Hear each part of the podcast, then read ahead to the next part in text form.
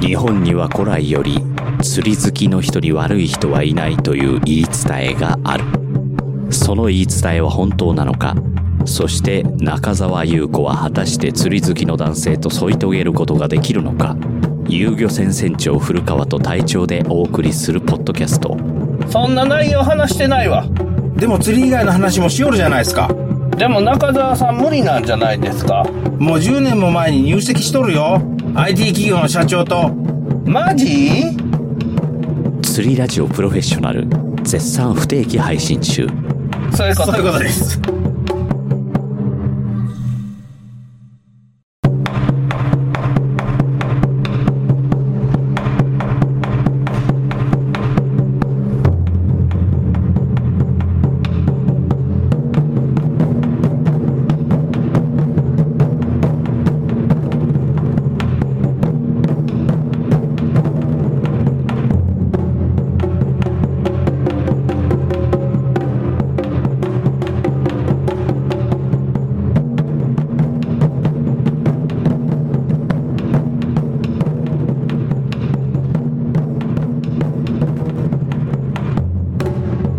とこんにちはゆげせもとるですよこんにちは、隊長です。よろしくお願いします。ろしくお願いします。えー、っとはい。マインドクリエイターズラジオさんに支援も作っていただきましたはい。そしてオープニングが復活しましたはい。でですよはい。マインドクリエイターズラジオさんが更新されるたびに聞いてますなんで、なんで、たどたどしい。いやちゃなんんでたどたどしい。ちゃんと言わないかんやないですかいや、グリーンさんの名前ちゃんと言ってないでしょグリーンさんでしょもういいや、グリーンさんでいいや。グリーンさんのはい。作る CM を他のどんなんかなっていうのを聞きたいっていうのもある。はいはいはいはい。うちで作ってもらったやつは、うん。中澤優子のパートで釣りが好きな人に悪い人はいないっていう部分が入っとったんで、あの設計になっとんです。シナリオ。シナリオになっとんです。はい。 CM 作っていただきありがとうございます。 あります。まあ、まあ、まあ、ど、どの世界でもそうですよ。猫好きに悪い奴はおらんとか、犬好きに悪い奴がいらんとかって言って、おらんとかって言うじゃないですか。はいはい。あれと同じですよ。そおんらん、おらんかもしれんけど、えっ、と、例外、一部例外はございますってやつです。そうっすね。で、マインドクリエイターズラジオさんをはい。聞いていこうと。お、これから。これからあーえっ、と、どんな CM を作っているのかが気になると。気になるんもあるし、せっかく CM 作ってくれたけん、うん。こっちで聞きよる人も向こうに興味が出るようにっていう狙いもあるし、うん。ナンバー的にはね、71回っすね。 71回。今3人回。 ?3 人会。はい。で、これで僕はクマーさんと出会うことができました。声を聞けたそうですね。の方ですよね。そうですねんうんうん。声が似てるね。誰と徳松さんと。でしょマーさんの声がね、でしょ似てるんですよ。聞き分けることがね、困難でした。最初の序盤は。そうそうそうそうそでう。、これね、多分耳がええ人やないとわからんっすよ。一番最初、マインドクリエイターズラジオの話をした時に、あの二人の声は似とるって、俺もずっと思ってたんですよ。はで、グリーンさんがちょっと落ち着いたような声。い。グリーンさんはわかりますね。うん。あの、渋い声やからまだわかるんですけど、後の二人がテンションが高い時の、あの、ツッコミ入れた時の声ってそ、同じですよね。ほぼ一緒っす ね。えっ、と、二人会っていうのかな。それぞれこう、順番にこう、放送してたから、聞き分けることができたんですよ。ああ、う徳松さんの方がやや高めかなっていう感じです。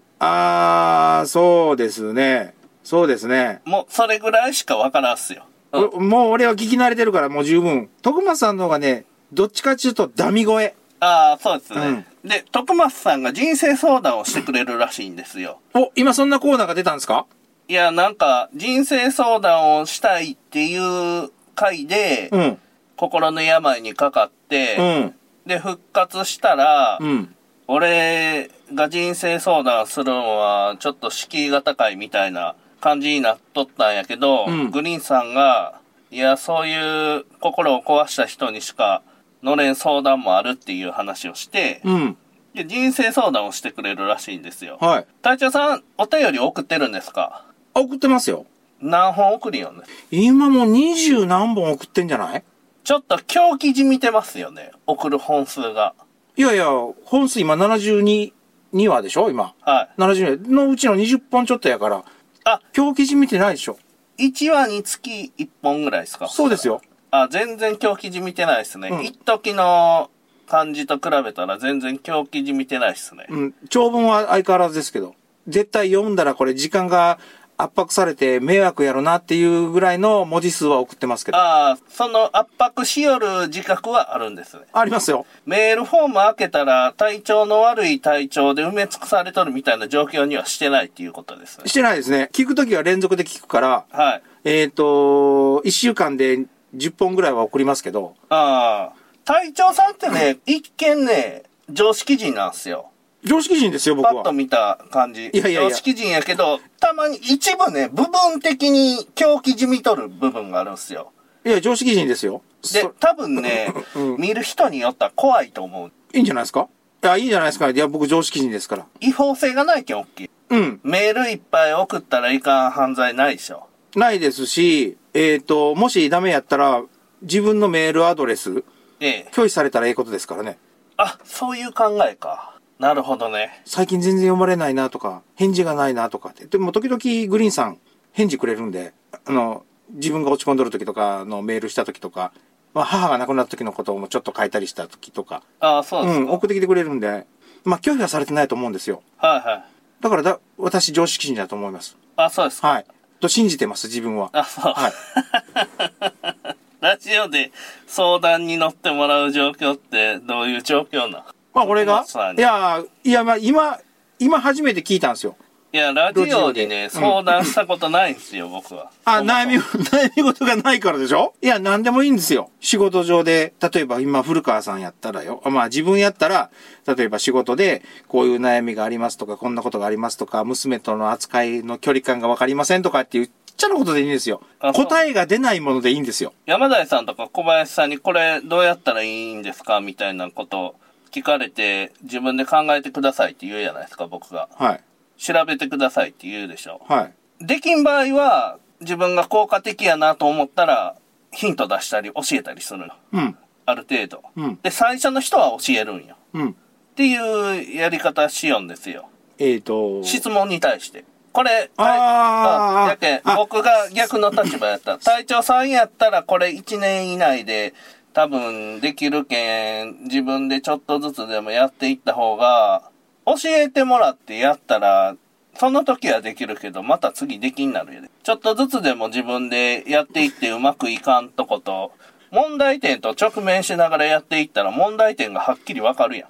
それでそれクリアしたらもう、その問題って消えるやないですか。はい。やけん、この徳松さんに人生相談をする状況ってどういう状況なんそれは、古川さんの回答方式っていうのは、 ええ。マジな回答方式なんですよ。1年越しとかの回答じゃないですか。そうっすね。本人が試行錯誤しながら、えっ、と、右行ったり左行ったりして、探りなさいとか。でもこの方法やったらね、ん自分が身につけたもんを人に教えることができる。うん。だからそれは、マジな回答なんですよ。このマインドクリエイターズラジオを聞いてたらわかると思うんですけど、はい。えー、言葉が適切かどうかわからないけど、おちゃらけなんですよ。おちゃらけとんです かおちゃらけとる人にどういう、相談をするわけどういう風な面白回答が出てくるかを期待して、お題を出してるんですよ。何大喜利的なことをしたいわけそしたら別に人生相談じゃなくてお題募集でええやん。いや、お題募集やったら、こういう答えが欲しいなっていうようなお題しか来ないんですよ。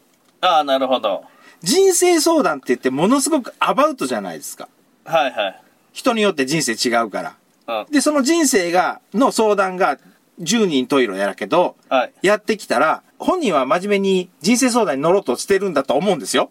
本人は。でも、我々からすると、きっと面白回答をしてくれるんじゃないかなって思うから、人生相談に出せるんですよ。いや、ガチじゃないってこと俺はガチじゃないと思う。でも、そも隊長さんのお母さん亡くなったんは、あれでしょ。はがき出したりするんは、ガチのやつやろ。うん、ガチのやつやけど、ここえっ、とね、それはね、古川さんがその、ぶ全文を読んでないから、そう思うだけなんですよ。それは人生相談で相談のために出したメールじゃないんですよ。ああ、なるほうんど。、全然別のことで、別のことで出したメールやったんで、はいその中に話の流れ的に母のことが出てきただけのことです。あ、そうなんですね。はい。ああ、なるほど。はい。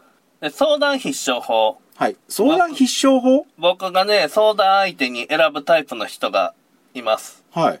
そういう人どういう人か。はい。まず金がある人。金持ち金借りに行くときに。銀行よね。うん。銀行うん。ぶぶっちゃけ、ぶっちゃけて銀行 うん、銀行。まず銀行。うん。で、権利がある人。権利がある人。 まあ、漁業組合よね。漁業組合、はい。あの、はいめんどくさいこと言いに行くと。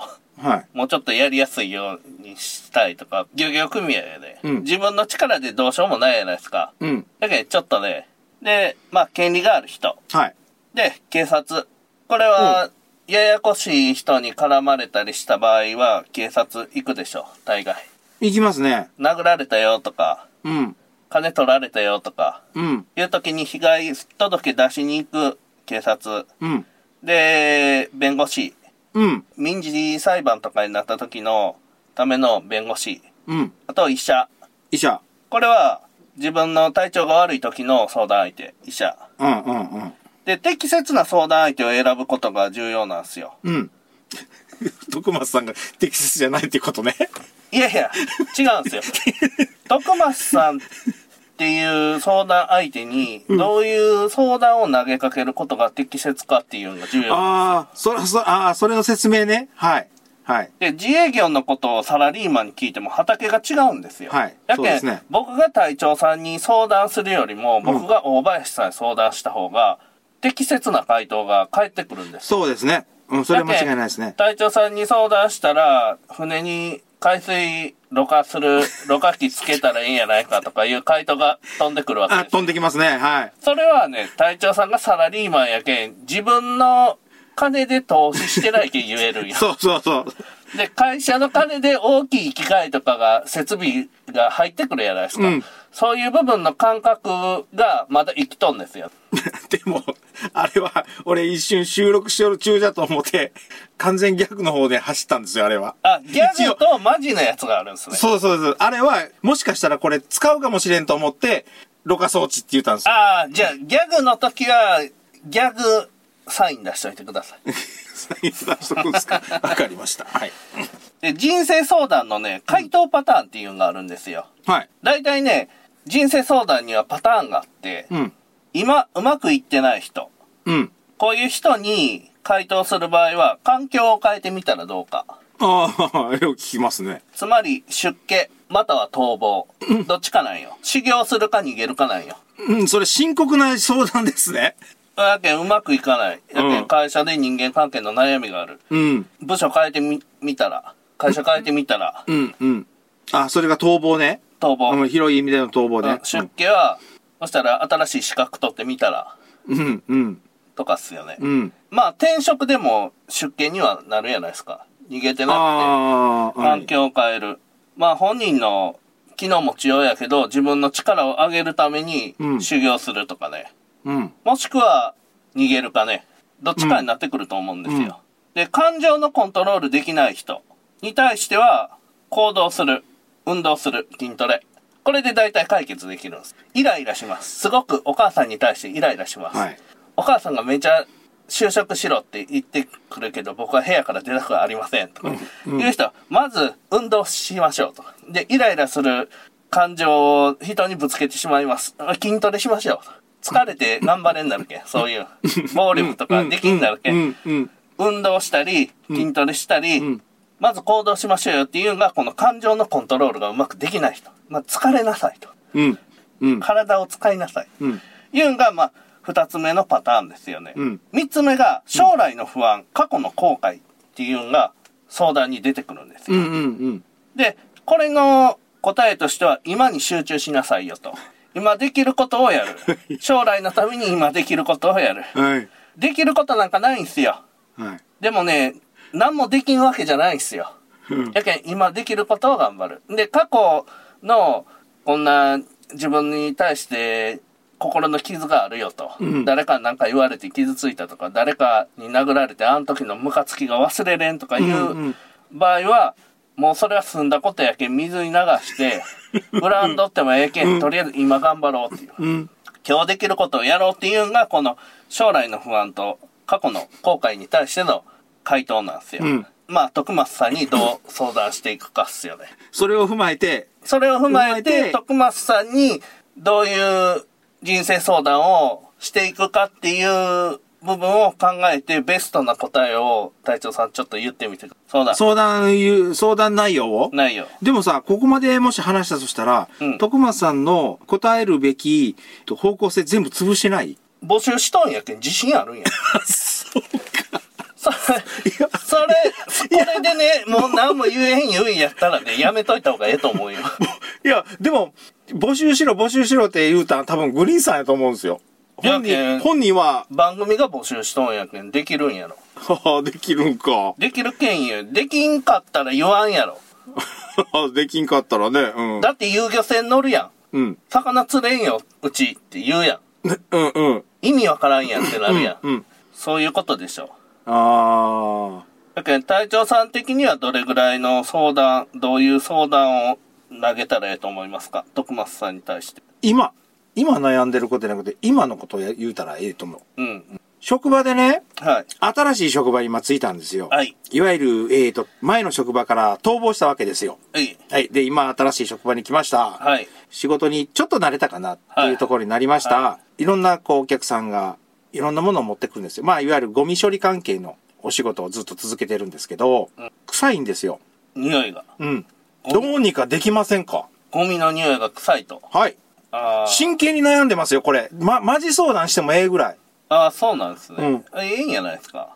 それ、それ回答になってないぜ。ええんやないっすだか。けど、このパターンで言うと、今うまくいかないことになるんです。うまく、いや、うまくいかないことじゃなくて、悩んでることですよ。うん。やけん環境を変える出家逃亡ですよ。で、環境変えたとこやったんですよ。もう一回変えたらええやん。もう一回変えるんですかあもう一回変えるんですかだから我慢するけんおかしなるんですよ。匂いがする臭い。今臭くないじゃないですか。うん。じゃあ今解決してるんです。うん。やけん、環境を変える出家逃亡やね。この場合。やのけん、そのえ、それをいかにもそれらしいような声で、そう言い方は考えるんですよ。うんやけん、その人が、その人ができる範囲内とかがあるじゃないですか。やっぱ、うんうん仕事は辞めれんけど、なんとか解決したいとかいう限定条件とかがついてくるでしょうん、仕事を辞めれない。で、まあ、そういう部分で、妥協点考えていくんやけど、結局最後言うとることって環境を変える出家逃亡なんですよ。この場 合。身も蓋もないなぁやけど、法則的にこうなっとんすよ。いわゆる人生相談と言われる回答を分析すると、そうっすね。うんちょっと聞いてみたんすよ。いろんな人生相談のやつが YouTube にあったけん。ん。じゃあね、ほぼこのパターンで解決してましたね。うん。じゃあ、ほぼっていうことは一部違うってこと解決不能のやつとかがあっあ、解決不能。た。うん。じゃあ、その解決不能な質問を徳松さんに、あ、相談したらええわけだ。いや、どうかな、徳松さんっすよ。いやいやいや。徳松さんを僕は知らないじゃないですか。どんなスペックの人か。えーっと、なんであの時カフェっていうカフェを営業してる経営者や。経営者ですよ。赤字らしいですけど。ファミマやったかなファミマの店員してる え、経営者やのにバイトしようんすかおお金が赤字やから。損失補填しようじゃないですか。今、今多分してるはずですよ、う今。ーん。元芸人。あ東京出て一旗あげたるでって言ったけど、やっぱダメだって言って帰ってきー。名や古られまくっとるやん。名古屋に帰ってきた。自分が聞きよった頃は、なんであの時カフェを、喫茶店を作るぞ経営するぞっていうのを軌道に乗り始めて言い出した頃に、あの人の放送聞きよったんですよ、俺。はい。で、できましたよっていう時に、あの人の放送しとる、その本数が異様に多くて、聞けなくなって挫折したんですよ。できましたで挫折したんですよ、あれ。だからその間のことしか知らんですけど。あ、そうっすか。うん。僕やったらね、徳松さんにこれぐらいの軽さの相談がいいんやないかなって思うんですけど、はい。私は釣りが趣味ですが、はい。釣りが仕事になったので、無趣味になりました。新しい趣味を一緒に考えてください。おーおーこおーのお便りを送ると思うんですよ。おこれはなぜかって言うたら、うんかなり広げれるんですよ。どの趣味選ぶかとかうんいう方向性にもできるし、その趣味についても深く語れるんですよ。うんで、趣味のええとこ悪いとこも言えるけ、うん。まあこれぐらいの軽さが一番相談としてはええんやないか、うん深刻な相談とかになったら番組の雰囲気が暗くなるやないですか、うんうんそういう部分も排除できるっていう部分でこういう質問うーん。で条件があってうん習い物とかスキルアップ系の趣味はめんどくさいんですようん。プレイヤーになるのが疲れるんですようん。うん。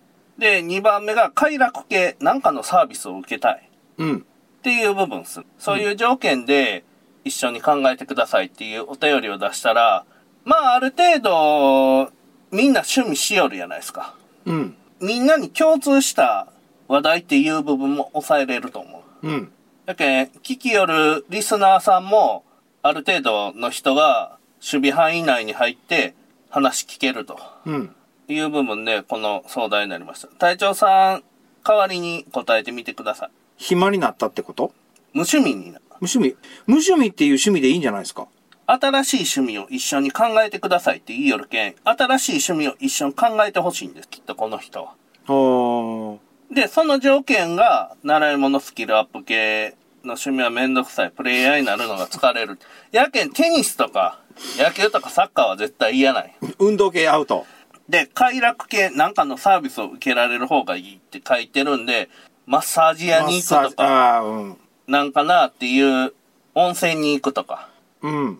サウナに入るとかいう方向で考えとんかなっていう、ある程度の方向づけはできるでしょうん。う。漠然と何の趣味がいいですかって相手のこともわからんのに質問をされたら、徳松さんも多分悩むと思うんすよ。それが面白いんじゃないですかいや、照準が定まらんと思うんす。え、ある程度こっち向けて引き金引けよっていう部分を、こっちが誘導しとかんと、話的に。いやー、だから、 だから、うん話的に、それはマジ相談だって。え、だって無趣味の人が趣味一緒に考えてくださいっていうのはいや番組的にはちょうどええぐらいの軽さでしょ。片揚げポテトとかハッピーターンぐらいの口当たりやないですか。 どっちが好きですかってどっちを好き、好きとも、あの、判断できないんで、どっちが上だと思いますかとかっていう相談とレベルがついちゃうってことやろそうそう。ん。それでいいんじゃないその、そのレベルでえええとは思うんだけど、 やけん、この僕の無趣味の問題、ちょっと徳松さんの身になって解決してみてください、隊長さん。いやいや、徳松さんの身になってって。いや、募集したのは徳松さんが募集しとんで、俺が募集したわけじゃないやん。でも僕はお便り送らないじゃない。で、代わりに送るかあ、送ってくださいじゃない。うん。いや、送りましょう。うん。どうやって、どうどうやって帰ってくんだろうな。どういう回答するか予想してみてくださいじゃん。どういう回答をするか。あの、LINE に送っとくけん。そしたら。うーん、どういう回答をするか。だから、それを面白くするのが徳松さんとグリーンさんなんです。うん。逃げ場のない質問は一番困るような気がする。あで、例えば俺がやる質問やったら、質問かな、あの、こういうど人生相談っていうんかな。あ回答か。うん面白おかしく回答してみてください。釣りが趣味が仕事になって無趣味になった人を助けてあげてください、隊長さん。今ここで答えるやん、こうやって。ええ例えばだーっと答えるやん。したらね、古川さんがね、あの、被せるぐらいの勢いでね、全部それ潰してくるんですよ。何を潰すんですかいや、俺がこう言って、いや、これはこうだからこうなんですよ。じゃあ、こういう答えはどうですかいや、それは何やらでこうですよって言ってすぐ潰してくるじゃない使えんやつは潰します。でしょ でしょ面白いやつは使えます。面白属性が俺にはないから、それ面白い回答ってなかなか難しいよ。隊長さんに相談したい人はどういう回答を期待して相談したらいいですかいや、俺相談されても困るけど。趣味が、えー、そのまま仕事になった人っていうのをよく、よく聞くっていうか、まあ聞いたことはあるから、はい結局どうするんだって言ったら、趣味が仕事になってるけど、うん。趣味だから仕事が、ええ。仕事で発散してるらしいんですよ。ああ、なるほど。仕事の中で。そう、仕事が趣味やから、いや、趣味が仕事になったんか、仕事が趣味になったんかわかんないけど、時々仕事が趣味ですとかっていう人もいるけど、それはその仕事がその人にあ合ってる仕事やと思うんですよ。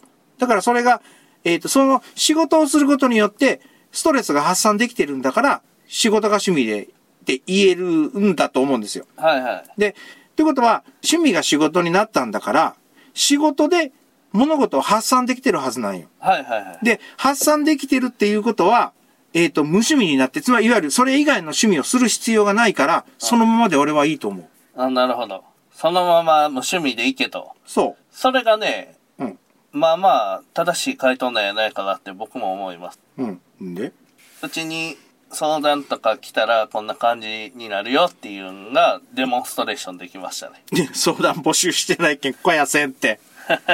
小屋、ああ、ああ、こうやって言うたら来る可能性がゼロじゃないね。あの、iTunes のレビューで、ああ、そうか。つ、釣れ、釣れないんですけどとかなんとかって言ったら、またバッサリ切るんでしょそこに魚がいないからですとか言って。いや、釣れるまでやってください。あ、釣れるまでやったら釣れるからうんあ、あカエル券釣れるんですよ。あ大きい魚が釣れないんです言ったら、大きい魚が狙えるように、釣り針もでかくしてくださいとか。いや、つ大きい魚が釣れるまで帰らないでください。で、じゃあつそこが釣れるっていう、えっ、と、会議まで行ってくださいとか。そういうことね。そうですね。うん帰るけん釣れんけんね。帰らんかったら釣れるけんね。釣れるまで帰らんかったら。いや、隊長さんの答え良かったんやないですかね。そのままの君でいいんだよ方式やね。それも一種の答えか。ううんん。やけん、今を受け入れると。今で満足すると。うん。いう内容やけん、ええんやないですか。今のポイント高いと思いますよ。そうでっかね。じゃあ、徳松さんにそのまま投げてみましょうわ。わかりました。あの、コピペして、LINE に送ってます。はい。そのままコピペして、らえっ、と、レール送ります。はい。じゃあね、ここから釣りラジオやっていきたいと思います。今まで何やったん今までのは CM 作ってくれてありがとうの。ああ回や。で、えっ、と、切ったはったして、切った切ったして、えっ、と、これが20分、10分ぐらいになってるわけだ。そうですね。うん、はい。20分、30分ぐらい喋ってない紹介についてちょっと革新的な部分が出てきましたよ。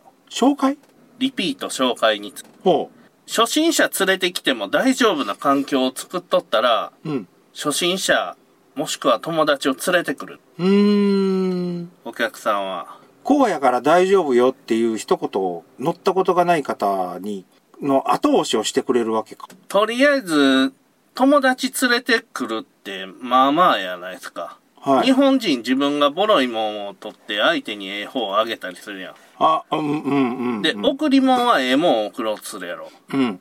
で、連れてきた人が良かったと思うことが重要やないですか。うん連れてきた友達のもてなしとかでしょうん。で、自分としてはいい店知ってる感。こんなええ店あったんお前知らんかったんやろっていうマウンティングしたいとか。で、連れてきてもらった友達も満足できるとこ。こんなとこ連れてきやがってって思われたくないよね。うん。まあそこら辺やろね。初心者連れてきても大丈夫って思う環境を作る。うん。他の店よりサービスがええとか、他の店よりシステムがええとか、他の店より価格が安いとかっすうよね。ん。うん。ここら辺なんやないかなっていうのは思ってきた。実際にそれ手応えがあることでしょそうっすね。この手応えは、氷、こっちで準備して、冷やし込みで締めて、で、魚持って帰る時もナイロンで包んで持って帰ってもらうっていうのをやり出して、うん。それがお客さんが帰ってくる反響につながっとるけん、そう思ってます。うん。っていう感じ。うん。そこで、今までとお客さんの感触的に何が違ってくるかって言ったら、やっぱ、友達連れてきた時の友達の感触よね。えっ、と、リターンしするんじゃなくて、初めて来た人の、まあ、おしゃべりした時、会話した時の、がそんな感触があるってことうん。あ、来てよかったっていう。数字的に見て帰ってきよるじゃないですか。で、うん帰ってきた人が次来る時に友達連れてきたり、うん釣り未経験者とか連れてくるようになってきとんすよ、今。うーん。やけんそういう部分で一歩引いて客観的に見た時にうん。環境づくりっすよねうん。要はクーラー持ってなくても来れるとかねうん。うん。そういう部分で環境を作ったらお客さんの負担減らしたら来ますよね他のとこよりええやんってなったら来るよねまあね。あそこやったらとりあえず竿とジグ持っていとったらあとどうにでもなるわとか、うん初心者の人が行ったところで船長がうまいことやってくれるわとかうん。まあ、魚釣れて、釣れた魚の後処理とかうん。がめんどくさいとか、そういう部分全部潰しとったら、ええ店やな、ええ船やなっていうのは思うんやないか。うん。これね、難しいんですうよ。ん隊長さん、実際経営してないけんね、全然わからんと思うんやけど。そう。数字を聞いただけっていうのもあるし、見ただけっていう、その前後がわかんないし、これね、感触が全然わからんと思うんですよ。僕もね、これ経営するまでわからんかった感触なんですよ。うん。自分でやっていって、かけれるお金と、作れるシステムとうん、サービスの内容っていうのをうん。考えたときに、うん。この、これぐらいの部分がベストなんやないかなっていう、うん。考えていって、ちょっとずつ試して、うん。で、お客さんの反応とか見ながらやってきたんですけど、うんこれね、チャリ、乗れ出した人とチャリ、乗ったことない人ぐらいね、 わからんのよ、感覚が。ああ、例えるとっていうことそうそうそうそう。んだから、チャリ乗れ出した時、これぐらいスムースに目的地につけるよとか、いうのは、チャリ乗れん人にわからんやないですか。うん。言葉では説明できるんですよ。ん何分縮まったとか。そもそもまっすぐ走れん、走る自信がないからの乗ってないっていう人には分からんすよね。やけん、チャリンコの仕組みとか、うん。チャリンコに乗る仕草とか、乗る風景とか、目的地まで行ってさっきついとるとか今見たらわかるけど、うん。チャリ乗ったことないけん、乗っとる時の感覚とかわからんすよ分からんすね。乗ってないや間けは。んね、この内容で話すとね、かなり難しいんすよ。やったことないことの話やけん。これが、 個人事業主さんがここに座っとったら話は分かると思うんですよね。やけん、徳松さんが座っとったらわかるんす。あ徳松さんは、カフェの経営しとって、あ。うん。赤字ってことは、うん。お客さんがおったとしても、売り上げが上がってないと。うん。利益が出てないよっていう状況なんで、おそらく。そうそう。店舗がちっちゃいらしいんですよ。い俺行ったことないけど、あの、ギノさんは行ったらしいんよ。うん。行ったことあるって言ったけど、狭いんだって。はえっ、と、ラーメンとかやったら、10分ぐらいでこう、お客がどんどんどんどん入れ替わるじゃないですい。か。はでも、カフェだから、コーヒー一杯とか、あれ、名前何やったかなな、なえっ、と、なんか、いわゆる、まあ、スパゲッティとか、なんかいろんな料理も出るらしいんですよい。。はい。だから、えっ、と、喫茶店やから、ラーメンやったら無口で食って、はい、さようならやけど、うん。回転率が悪いと。ああ、そうそうそうそうそうそう。それもあるんじゃないかなと思うんでね。でも、どういう営業してるかは俺もわかんないし。で、赤字らしいんですよ。赤字になるってことはね、うん。儲けよりも仕入れの方が多いっていう話。それ聞いた。どっかで聞いた、それ。徳松さんの番組のなんかで聞いた。原材料の単価を考えずに、値段を決めて出しよった戦いも、どっかで読ん、見た。それは ね、経営し、経営的にやばいっすね。それ、 それどっかで見た。それはね、一番やばいやつや ね。なんでこの単価で、これ、この材料で、こ、これ、この値段なのっていうのがあったらしい。うーん、そうか。今はもう多分改善されとるよ。でいもやちょ、っと赤字っていうのもね、ちょっとわからんな。赤字っていうのもわかねらんなってきたな、ネタで言おるんかもしれんのよ。あ、本当は税金対策で言いよるだけ。うん、そうそうそうそう。あーわからんなってきた な、ちょっと。いいよる意味わからんかもしれん、僕が。うーん。いや、ほんとね、経営してないとわからんと思うんすよ。この感覚っていうのは。どれだけ儲けるかよ。うん。だから儲けすぎたらお客さん、お客さんにかけれるお金が減るんよ。うん。儲けすぎたら。だけどこっちがああ。儲けすぎて、一切いらんもんはつお客さんには金使わんとかああ。、うん。いう風にすると、うん。お客さんはセルフうどんになるんよ。要は。ああ。あの、トレーと丼っこ持って、ずるずるずるずると右から左へか。そう。でああ。自分で好きなもん取って、好うん。きなうどん湯がいて、うん。食うて、皿下げて帰れになるんや。あそれが、同じ値段でんセルフうどんにするんか、あ。うん。セルフうどんじゃなくて、手打ちうどんにするんか、っていうとこよ。手打ちうどんにしたら、当然、こっちの身入りは減るよ。やけど、客数が多なるんよ。うん。うん。そこら辺かな。今言える例え話で言えるとしたらそれぐらいの差かな感触的にはえセルフうどんがええ言う人もおるけど大体は手打ちうどんの方がええと思うんよ美味しい。普通の人は、うん美味しいっていうイメージありますからね。そっちのうん、方が。で店の人がお皿下げてくれて洗ってくれて注文取りに来てくれていう方が値段が高くなるってことは価値が高いってことなんやうん、うん、うん、うん、うん。人件費、人件費がかかっとるけん。いやまあそれも含めてね、でそれも含めて考えると同じ値段で出したらそら手打ちうどん行くんようん、うん。ああ、例えば、500円やったら、手打ちの方へ行くってこと。うん、うんやけんセルフが300円やけんセルフよはいはいはい。でこれを500円で出したら赤字になるんよ当然お客さんがこんなるんようん、うん。これを500円で出したら手打ちうどんがあるんやけ、うん、お客さんがこんなるんよ。うん。やけどこれ手打ちうどんを450円で出したら、手打ちうどんの500円のとこよりも、手打ちうどんの450円の方が客数は増えるんよ。うん。でも、売り上げは下がると。利益が下がるんよ。あ、利益が下がる。うん。一人頭の利益が、うん。そこよね。そこの感覚とかって全然隊長さんやってないけんわからんわやからん、わからん。わからんでしょ。うんわ説か明らんだよ。やけで、うん経営のことに関して隊長さんに説明するんはね、チャリ乗れん人にチャリの乗り方ちょっと言ってみてっていいよんと同じやなっていうに最近気づき始めた。ああ、ありがとうございます。その方がいいです。はい。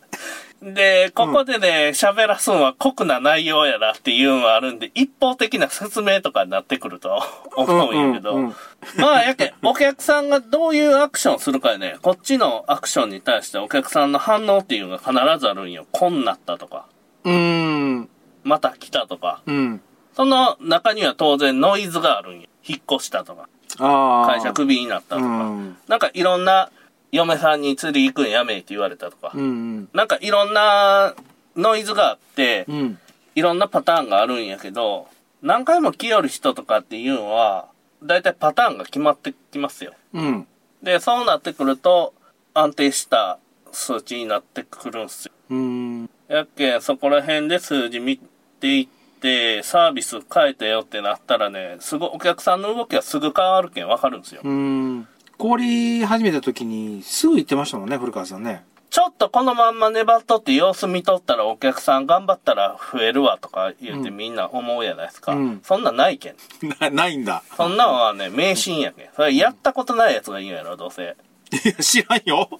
俺は行ったことないから知らんよ。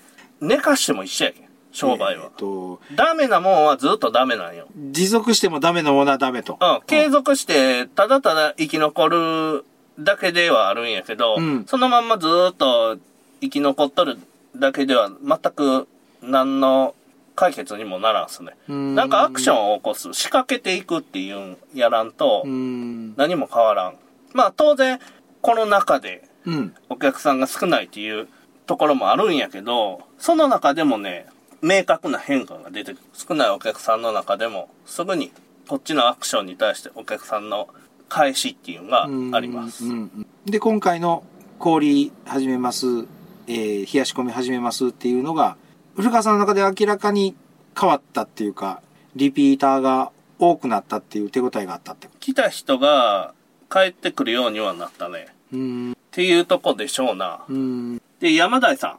はい前、ジグ、スーパーサブとか言おった話。あ言ったですねはで、い、山台さん直接聞いてみました。はい、そしたら、その時に話しよった内容って値段のことを言いよったらしいです。えー、と古川さんが値段のことを話してたってことそうそう。うんうんやけん、ジグパラの値段が1000円で、うんいくらで販売して、うんで、どういう使い方していくとかいう話をしよったらしいです。うんで、その時に、1000円のジグパラと2000円の遊漁船ジグがあったら、うん1000円のジグパラの方がメインになるんやないかっていう意味で言ったらしい。あだから値段の話やね。ポジションの話やなくて、うんそういう話の中で生まれたスーパーサブっていう言葉やったらしいけど、ーうんまあそれやったら話の内容としてはわかるかうんうんら、うんいうとこでしょうな。